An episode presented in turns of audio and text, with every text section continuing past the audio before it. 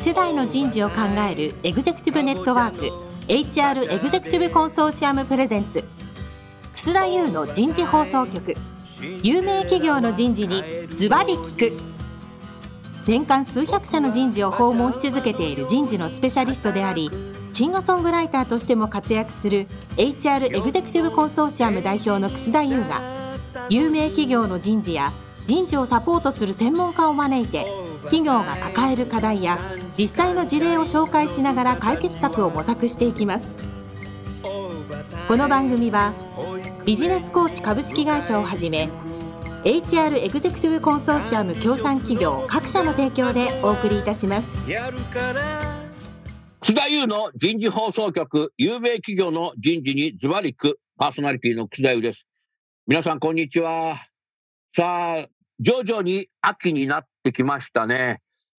もう秋というと、もう味覚でですね、僕はあの、サンマが食べたいんですけど、サンマが今年小さくて値段が高いので、サンマはね、小さいとちょっとね、苦いんだよね。大きいとうまいんだけど、なかなかなんか今取れないから、大きいサンマってどこにいるのかなと思うんですけど、あと僕はね、栗ご飯が大好きなんで、栗ご飯はもうね、毎週食べちゃおうかなみたいな感じで考えておる今日この頃です。皆さんは秋の味覚は何をお召し上がりになるでしょうか。さあ、今日から4週にわたってお送りするテーマは、サイバーエージェントのカルチャーになります。え1回目は、フィードバックが人の成長を加速する。2点目が、新卒初任給改定の狙い。それから3番目が、心理的な安全性。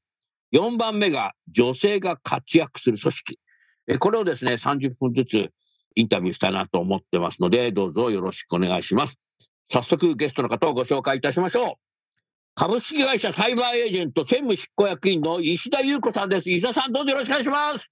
よろしくお願いします。石田さんね、はい。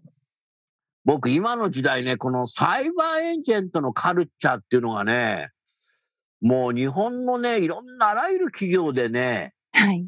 もっと勉強しなさいって言いたくなるぐらい ね、とんでもな参いで考にす。なると思っていて、はい。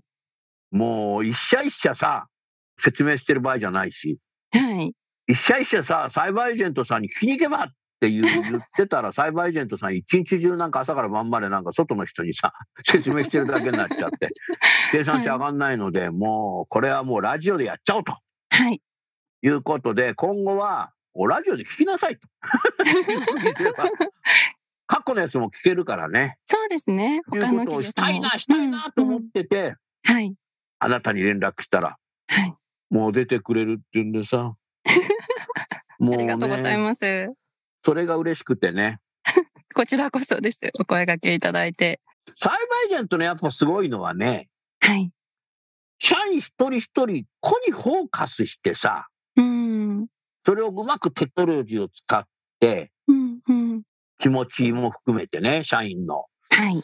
を取りながらさ、何かちょっとマイナス点があると、もうすぐその人に会いに行ったりさ、はい。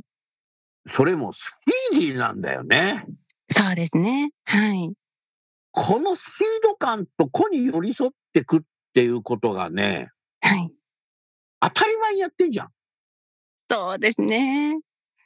これがね、できてる会社が実はなくて、はい。実はね、やり始めるんだけど、はい。形骸化していっちゃって、そうなんですよね。形状記憶合記みたいに戻っちゃうみたいはい。はい。な、あるんだけど、うん。サイバーエージェントってそれないんだよな。そうですね。でも頑張ってひたすら運用力でなんとかカバーしてるっていうのが実態ですけどね。あーはいだ。から運用力でカバーしていくと、それがいつの間にかカルチャーになるんだよね。そうですね。もう本当にずっと続けていけばそれが当たり前になって、当たり前になってようやくそのだんだんカルチャーになっていくっていう感じかなというふうに思ってますね。うーん。だからね、もう若い人も、はい。ベテランの人もね、すごくね、居心地はいいだろうし、はい。いサイバーエージェント好きだっていう社員すごく多いよね。や、ありがたいです。そうですね。はい。まあ、あの流動化は当たり前の時代なんで、卒業した方も何人も知ってるけども、はい。まあは人い。事だけどね、うんうんうんうん男性とか女性とか。はい。もう卒業して何年も経ってる二サイバーエージェント好きだっていうな。あ、それはでも本当に嬉しいですよね。よく言ってこくれれ俺るだから言ってんじゃないいのって言ったらそんなことないですよとか。はい。あ、よかっいや、たででもすそ。れ嬉しいよね。嬉しいです、嬉しいです。とっても。ねえ。うん、大事なこことでれすはよね、ね。大事なことなんだよね。はい。だからやっぱりこれだけね、素晴らしい子にフォーカスしたカルチャーだと、外に出るとはい。全く違うカルチャーのとこ行っちゃうから、はい。思い出したり懐かしかったり、やっぱり良かったなっていうふうにうんうんん思うんだろうな。う。そうですね。多分時間が経ってけば経つほどそうなると思うんだよな。そうかもしれないですうんね。僕はね、だからそういう卒業してる人からね、そういうフィードバック受けて、えーこれはいいことだなと思うんで、ちょっと番組で流しちゃおうかなと。いや、嬉しいです。それが一番嬉しいですよね。その退職した人って比較的悪く言いがちですもんね。元いた会社を。 あれね、それね、そういう人多いの。多いですよね。不満があって辞めてる人もいますし。一番多いのがね、上司の悪口えそうですね。はとい。かね、はい。それからね、もう社長がダメとかね、はい。 あんたはどうなのって言いたくなるんだけど。 そこですかとかって言われるんだけど、なんかね、はい会社の上司とか上層部の悪口がもう得意になってる人多いよね。多いですね。そこ得意になってどうすんだ、そんなとこ磨いてって言うんだけど、俺。そうですね。まあでもこう、だんだんと見えてくるんでしょうね。最初はそのがむしゃらに自分が仕事を覚えて業務にとにかく慣れて、そのうちだんだんちょっとこう視界が広くなってきて、あ、上の人大したことないな、みたいにどうしても思っちゃう人が増えるとい うか。あはい。ー一般的に言うとね、はい。権限以上とうんうん。野放しがね、ぐしゃぐしゃになってる。権限以上と野放し。はい。うん権限以上っていうのはマネージャーが部下に対してさ、はい。権限以上したら、うんうん。困った時だけ相談に来ていいよっていうのもセットになってるのが権限以上だと思うのね。なるほど。なるほど野。放しっていうのは、はい。本人マネージャーは権限以上だと思って権限以上するからさとかってさ、うーん。なんか相談来ても権限以上したんだから俺なんかうんうんうん相談来なくていいよとかっはい。ただの放置っていうことですよて、ね。放置だよな。うん放置ですね。うんだからうん権限以上とそはのい野放し放置とははい。もう違うよな。全く違いそれますがねね。、ぐちゃぐちゃになってるね、管理職意外と多いんだよね。うでそうなってくると、やっぱ辞めた後にね、ーん。はい。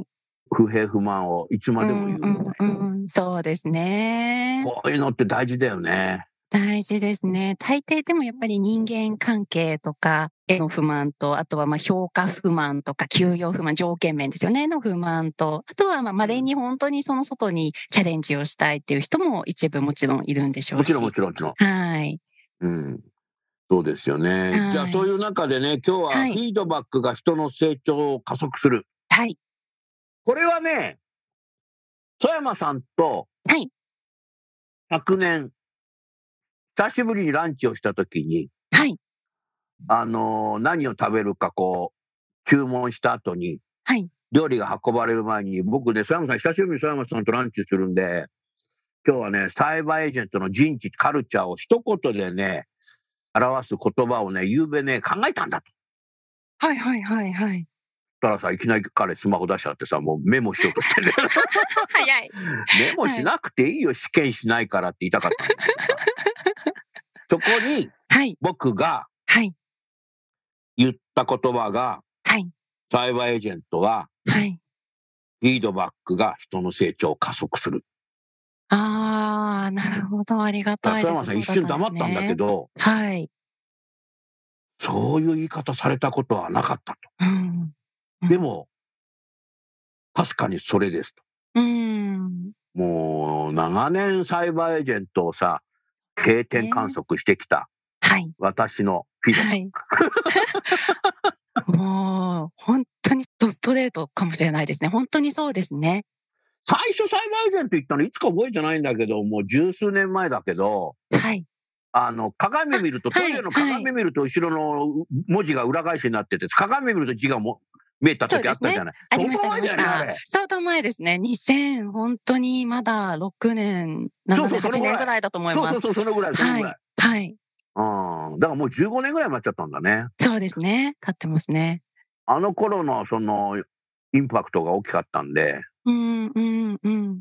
部門でなんか風船吊るしてたりさ、ああ、そうです、そうです。それもね活性化の一つですよね。活性化施策の一そうつそうそうとそうして、はい、やってましたね。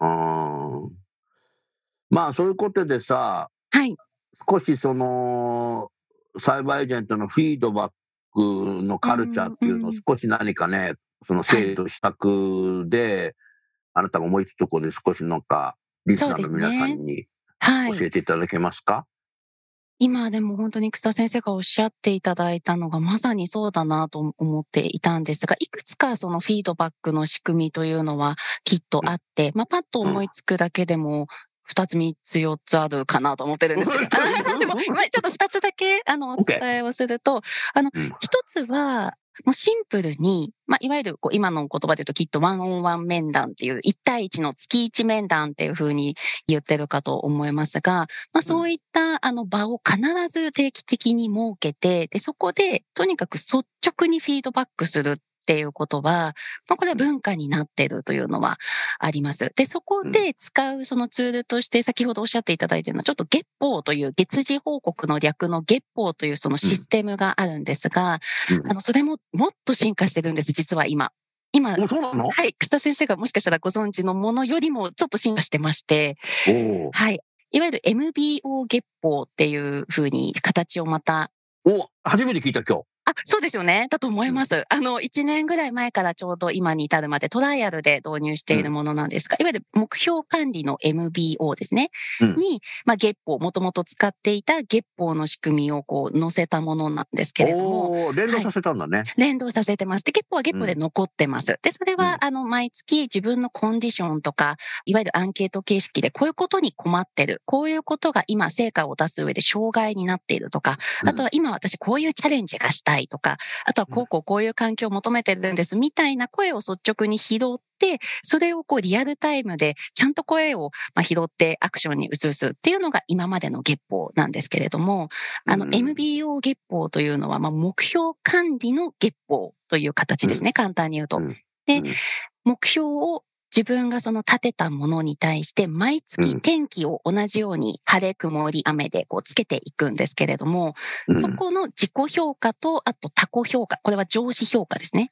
うんセットで見れるので、ズレをすぐに発見できるっていうその仕組みをもう導入してるんですね。で、そうすると自分は晴れって言ってるけれども、その上司は曇りって言ってる。で、このズレって何なんだっていうことを、ちゃんうとその今、先ほど申し上げた月1面談、ワンオンワンの面談で、必ずその潰すという、ズレを潰すっていうことをやってます。それはすごいねはい。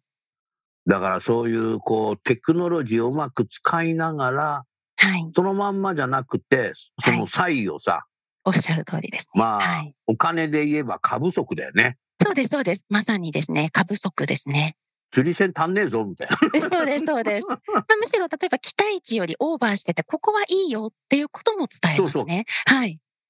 かだからねそっちは、はねですね。そうですねう。ん過不足です ね。どちらもですねうん。はい。それをきちっとやるっていうのは当たり前にやってるんだねそうですね。ようやくこれも本当にそれこそ文化にしていきたいというか、それこそ人の成長に直結すると思ってるので、あの、ちゃんとやっていきたいと思ってるところですね。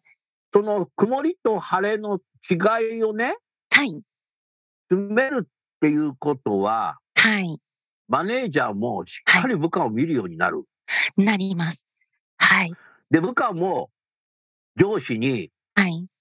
ちゃんとやってるんだよっていうことをアピールするようになる、なりますね。と人間関係が奥深くコミュニケーションダイアログができるようになってくるよねそう思います。差異があった時何もしなかったらさ、うん。ねうん僕はいつも晴れっつってんのにさ上司は曇りとかっつってさ、はい、はい、はい。このシステムはクラウドだから曇りなのかなみたい な。落ちがあったの今。間違ったんで すね。さすがです。いやいやいやいや、そうなっってくるとちょっとこう不平不満の方に走うる、ん。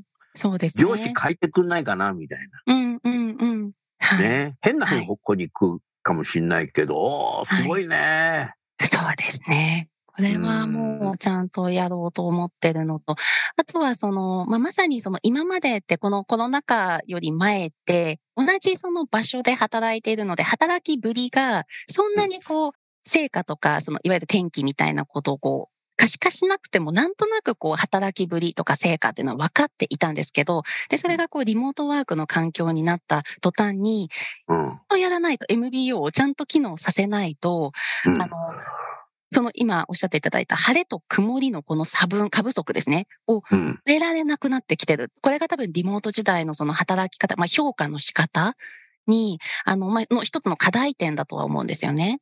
はい。同じオフィスの同じフロアにいるわけじゃないからね。そうです。見えない中で。見えないからね。はい。そうです、そうです。それは重要だね、はい、重要だと思います。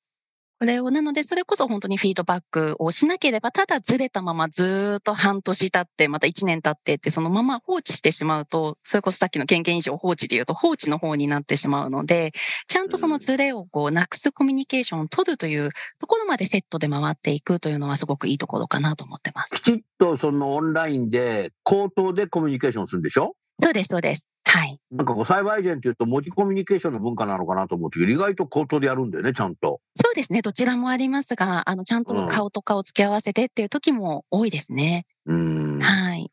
あのー、人間ってね、はい。一人でいると、はい。何かこう、仕事取り組んでると答えが見えなくなっちゃうことあるじゃない。はい。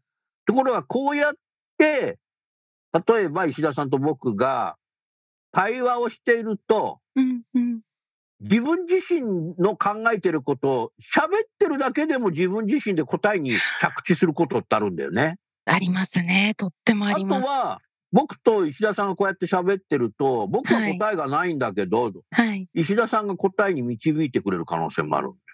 それって放置でしょとかね。うんうんうんう ん、そうですね。俺は野放しって言っちゃったんだけど。あ、そうかそうか、野放しで放す。置のがいい ないやいや。そういうね。はい。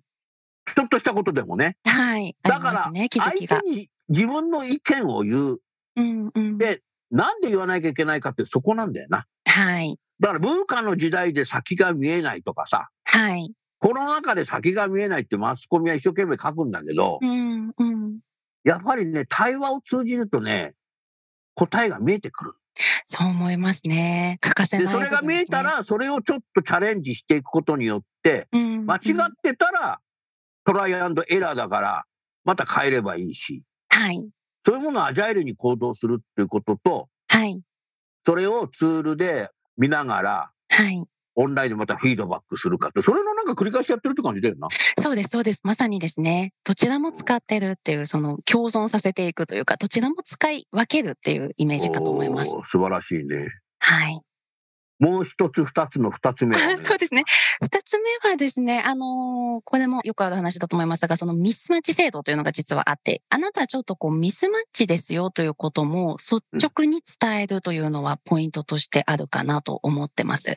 うん、その、なんで、例えば過不足でいう、その私たちのそのコミュニケーション、まあ会社自体がすごく明るいですし、その仕事を楽しんでる人がとても多いカルチャーではあるんですが、まあただなんかワイワイ楽しくやってるだけでは当然なくって、あなたの今の例えば仕事のスタイルとかスタンスとかマインドとか、まあわからないですけど、その人とのコミュニケーション、対人関係でこういうところがちょっと周りの人から指摘があるよ、みたいなことも含めて、率直にそのちょっと合ってないよ、ずれてきててしまってるよということを、あの、ちゃんと制度として何パーセントは出さなければいけないっていう、その従業員の数に対して各部署ですね。に対して何パーセントを出して、その人たちにあなたちょっとミスマッチですと。このまま行くとあまり良くないですよという話を率直に伝えて、直してもらう、修正してもらうっていうことを制度として実は導入してます。おもうそれ口頭で言うんだ。はい口頭で言ってしまいます。はい。あ、口頭がいいね。文字だとさ、落ち込んでっちゃうだけだけどな。ね、そうです、そうです。はい。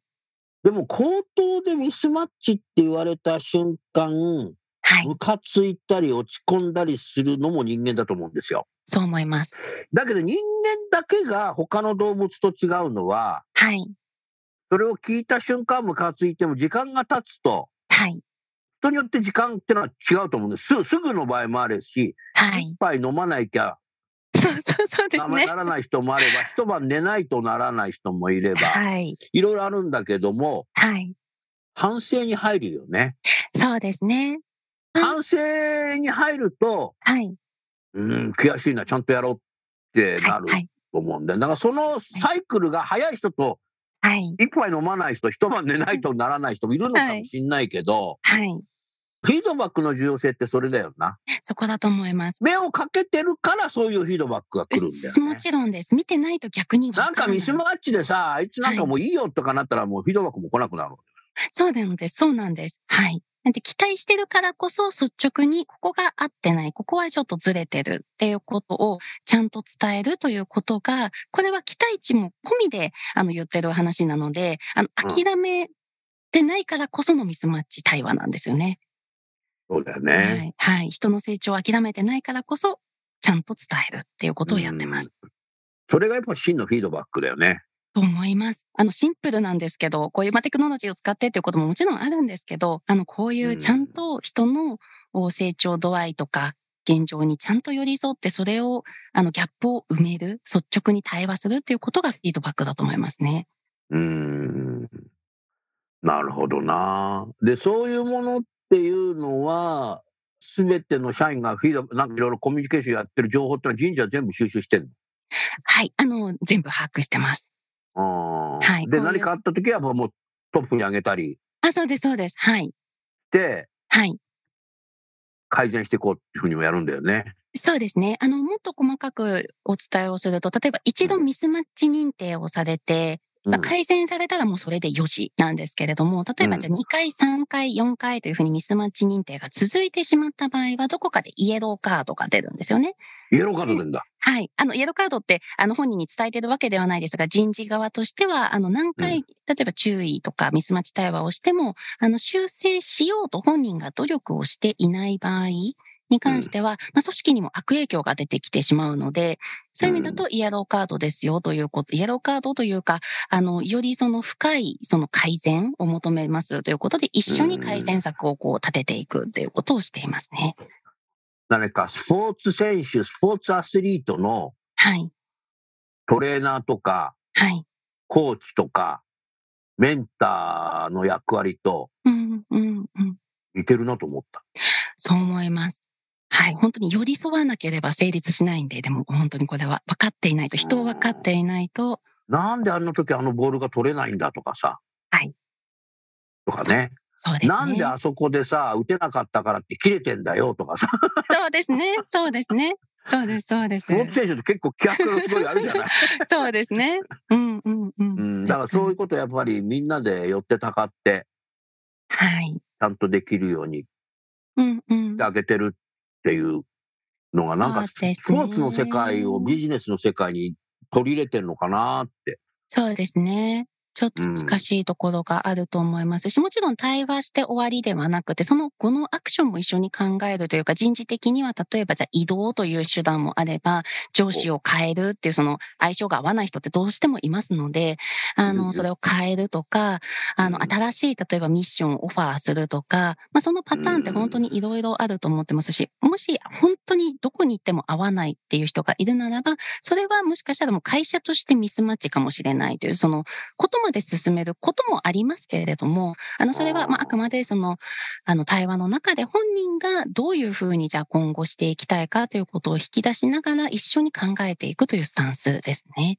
はいうんあの、リスナーのね、皆さんがここまで聞くとさ、もう現場忙しいのにそんな対話してくれるのかなと か、 はい。そこまで社員がたくさんいるのにさ、人事がそれに対してさ、ういちいちいん。ちいち見るってる時間ないんだけど、自分も仕事が忙しいんだけどって思っちゃう方いるけど、はい。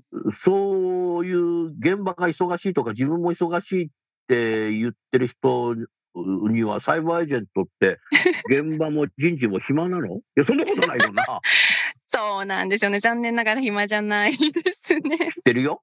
一応、番組的に面白く言ってるだけなんだ けど、はい。そうです、そうですそ。こをもう真面目というか、クソ真面目というか、当たり前にやっていくよね。そうですね。そうですね。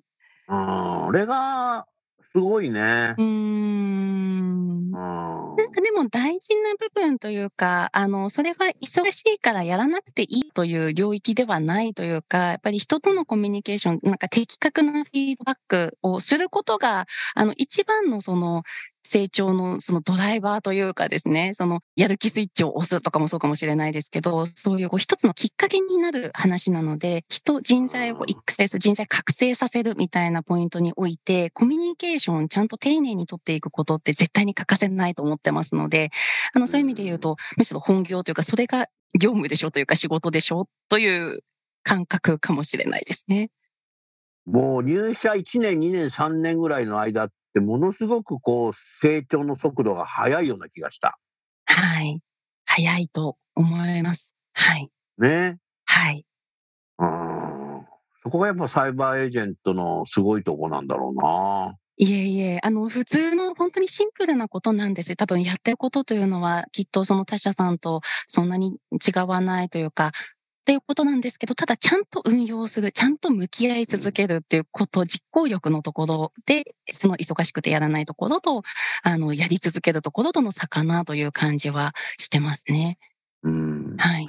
あのね、サイバーエージェントさんの話をね、聞けば聞くほど、はい、全体感が見えてくるんですよ。はい、ありがとうございます。ね、ほら、はい、僕人事もいろんな人知ってるじゃない。はい、はい、でその人のやってる仕事も聞くし。はい。そうするとね、だんだんだんだんね、それがね、全部つながってるなっていうのがね、分かっていくんですよ。うんうん、つまり、はい、パッチワークになってないな。あ例えばね、はい、今コロナ禍だから緊急事態宣言とかあったら絶対できないんだけど、はい、企画ランチってあるんだよ。はいはい、ありますね。よく覚えていわゆる、あの、お近くで、ランチだとあなたが教えてくれたんで、昔あなた社長やってる時。そうです、そうです。そうでした、そうでした。 そうでしたね。ね。はい、もう何あれは、はい。今のこのフィードバックってことを考えた時に、うん、その育児休業中の女性を、はい。その女性同士でそばに住んでるんであれば、はい。ランチしていいですよ。そうですね。で、育児休業中の女性同士で、フィードバックし合ってるってことじゃない、はい、あ、そうですね。まさにそうですね。はい。だから育児休業中の人はもうこの MBO ないから知らないわ、みたいな形にしてないんだよ。はい、あ、確かに。そうです、そうです。あの、結局、そういう期間も踏まえて、その会社へのその帰属意識というか、まあ、ロイヤリティみたいなところは失わないでほしいなっていうのもありますし、あとは一番は本当にこう、その産休前、育休中、育休後のその社員が、やっぱり同じ近くに結構住んでいる社員が多かったりしますし、あとその補活の情報だったり、そのじゃあ保育園の情報だったり、じゃあその育休復帰後ちょっとこういろいろ大変な時に、お互い支え合いながら、あの、コミュニケーションちゃんとその加速させるっていう意味でそういう制度会社の中でママ友をつなげてあげてるってことだよね。そうです、そうです。お近くランチのお金は会社が出してくれるんでしょ、はい、あれ。もちろんです。はい。俺はいいね。。そうですね。はいだからさ、1年間で新生児から乳児から幼児にこうなってくのにあたって、子供ってすごい成長するけどさ。はい。もう1年ぐらい経つと歩き出しちゃったりするから。そうですね。、自分も成長していくんだよな、はいそうですね親もな親も成長ですねこれは一緒に子供と一緒に成長、うん、だからねそのフィードバックだからそういうとこもはい連携してるっていうのが分かってくんだよあありがとうございます本当にそう、です、ね、だからそういうところをこう人事としてさミーティングしながら改善していくんだろうな、はいそうですねはいもうこれはあの聞いてるこれは聞いてないからやめようっていうその取捨選択結構やめてるのもあるって聞くけどはいそうなのそうです。結構やめてるのもあります。これは、あの、例えば使われてないものだったらやめますし、例えば時代の変化、会社の中のその変化に合わせながら、今までは例えば紙面で配っていたものを今度もウェブ化しようとか、あの逆にその、なんでしょうね、動画にしていこうとか、 みたいなこととかも含めて、まあいろいろこう変化を遂げながら残っている制度もあれば、やめていく制度もありますね。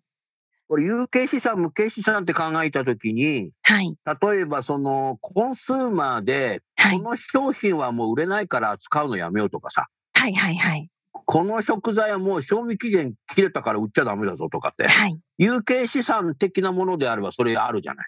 そうですね。でも栽培エージェント言ってるこれフィードバックってこんなの無形資産なわけだから無。形資産。無形そう資です産でもさ、もうやらないものはやめるとか、そうです無形ね資。産だからこそやらないんだったらやれるように改善するとか、そうです。これそはうです。何のためにやってるのかっていうのを全体感とか MU とかそういうものと全部連携していこうとかって改善とかしてるってことだよな。そうです。まさにそうだと思います。うん、だからサバエージェントってさ、いや、あの無形資産がすごいんじゃないかなって思うとこは僕あるけど、こあーありれがあととうはございます。無形資産の会社にしていくっていうことは、はい。人的資源から資本にするっていうことは、はい。僕なりに言うとね、人的不採人材を作んないってことですああ、そうですね。よ。野そう放ですしねしてたらね、うん。不採になってっちゃうかもしれないけども、うんうんうんうん。資本にしていかないとさ、はい。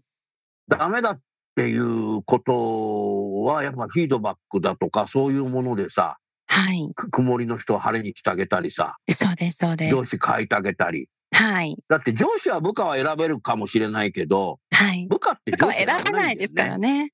はい。ねはいえ。。だってそうだよね。うんう。うんん、だって石田さんだってさ、はい。 母さん選べなかったんだろ、生まれた時。えそうですね。あの、全然、あの、何か、 なあの、恨みは持ってないですけど、はい。生まれての子供はさ、男も女もお母さんから生まれていくんだけど、はい。えーお母さん、おぎゃーって生まれてて、えこのお母さん嫌なんだけど、みたい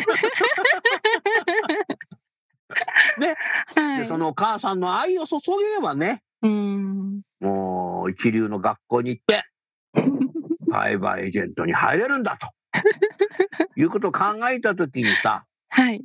やっぱりね、愛を注ぐっていうのはお母さんの役割だから、はい。まあお父さんもやんなきゃダメだけど、はい。そうですね。だからそういうのはね、こう人間社会のね、家族だとか、うん。うん。スポーツの世界だとか、はいいろんなものがさ、はい。多分もう論文とか研究してるものっていっぱいあるんだよな。はい。そういうものをやっぱ人事がさ、はい。勉強しながらいろんなものができてきてくんだろうな。そうですね。人事が勉強をやめたら、もうその瞬間終わっちゃいますからね。その、おーすごいね。それ今ね、リスナー300人ぐらいメモ書いてる。 いやいや。いやいや、確かになもう進化しようとしなければ、その会社の環境面からその成長がなくなってしまうっていうことなんで、環境がその周りのその環境構築が十分でない中、勝手に人だけ成長しろって言っても、それはちょっと難しいところもあるのかもしれないなとは思いますね。これ最初の頃、サイバーエージェントに行った頃、これ、サイボさんから聞いたのか、誰から聞いたかも記憶ないんだけど、はい。なんか毎年3割ぐらい辞めてんですよとか、はいはいはいはいそ。れからこれ3年間続けて、続けちゃったんですよとか、はいはい。だからもうほとんどなんか3年で1回転ぐらいしてるんで、これじゃやばいんで、もういろんなことやんなきゃいけないんですっていうようなことを当時聞いたことがあるんで、僕。あの、すごく前は、本当にこう、立ち上げ当初は、あの、私が入社した頃も離職率がおそらく3割ぐらいあったぐらいの時代じゃないかなと思ってるんですけど、今って8%なんですよね。うわーそれすごいよね。はい。そうなあんでです、もね。 8%ぐらいはね、健全かもしんない。健全ですね。これ逆にね、ゼロにしちゃうとねあ、、それもおかしいんですよね。はい。なんかね、働かない人がいっぱい出てきちゃうんだそうなんです、そうなんです働。かないんじゃなくてね、働いてる風の人が出てきちゃう。はい。はい。あの人働いてないよねって他人は働いてないって言ってんだけど、自分は働いてると思ってる。つまりポテンヒットばっか取ってるみたいな。 自分の仕事しないで。そうですね。石田さん、私がコピーしときますよみたいな さ。お前はコピーマシンかみたいな。はい。うん。だからねね、健全だと思うね、それはね。はい。非常に健全な数値かなと思ってます。うん。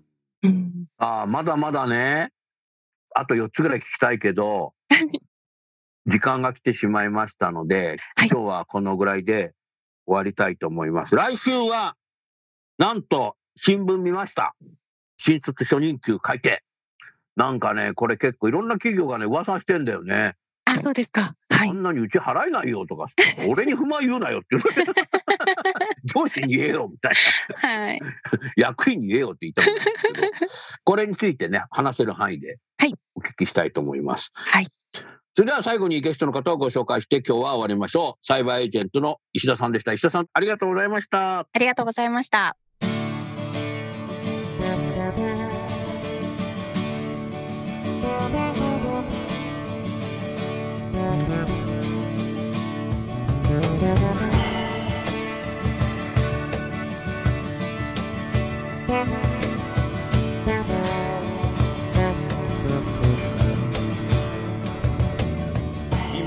今日のお話はいかがでしたか楠田優の「ザ・タイムズ・ビル・チェンジ時代は変えられる」とともにエンディングといたしますこの番組は日本最大級の人事ポータルサイト HR プロのウェブサイトからもお聞きいただくことができます HR エグゼクティブコンソーシアムでは月例勉強会や分科会などを通して人事エグゼクティブの方々の共通の人事課題に関する本音の議論の場を提供していますご興味がある方はぜひウェブサイトをご覧くださいこの番組は人と組織の生産性を高めるビジネスコーチ株式会社 HR エグゼクティブコンソーシアム協賛企業各社の提供でお送りいたしました楠田優の人事放送局有名企業の人事にズバリ聞くそれでは来週もお楽しみに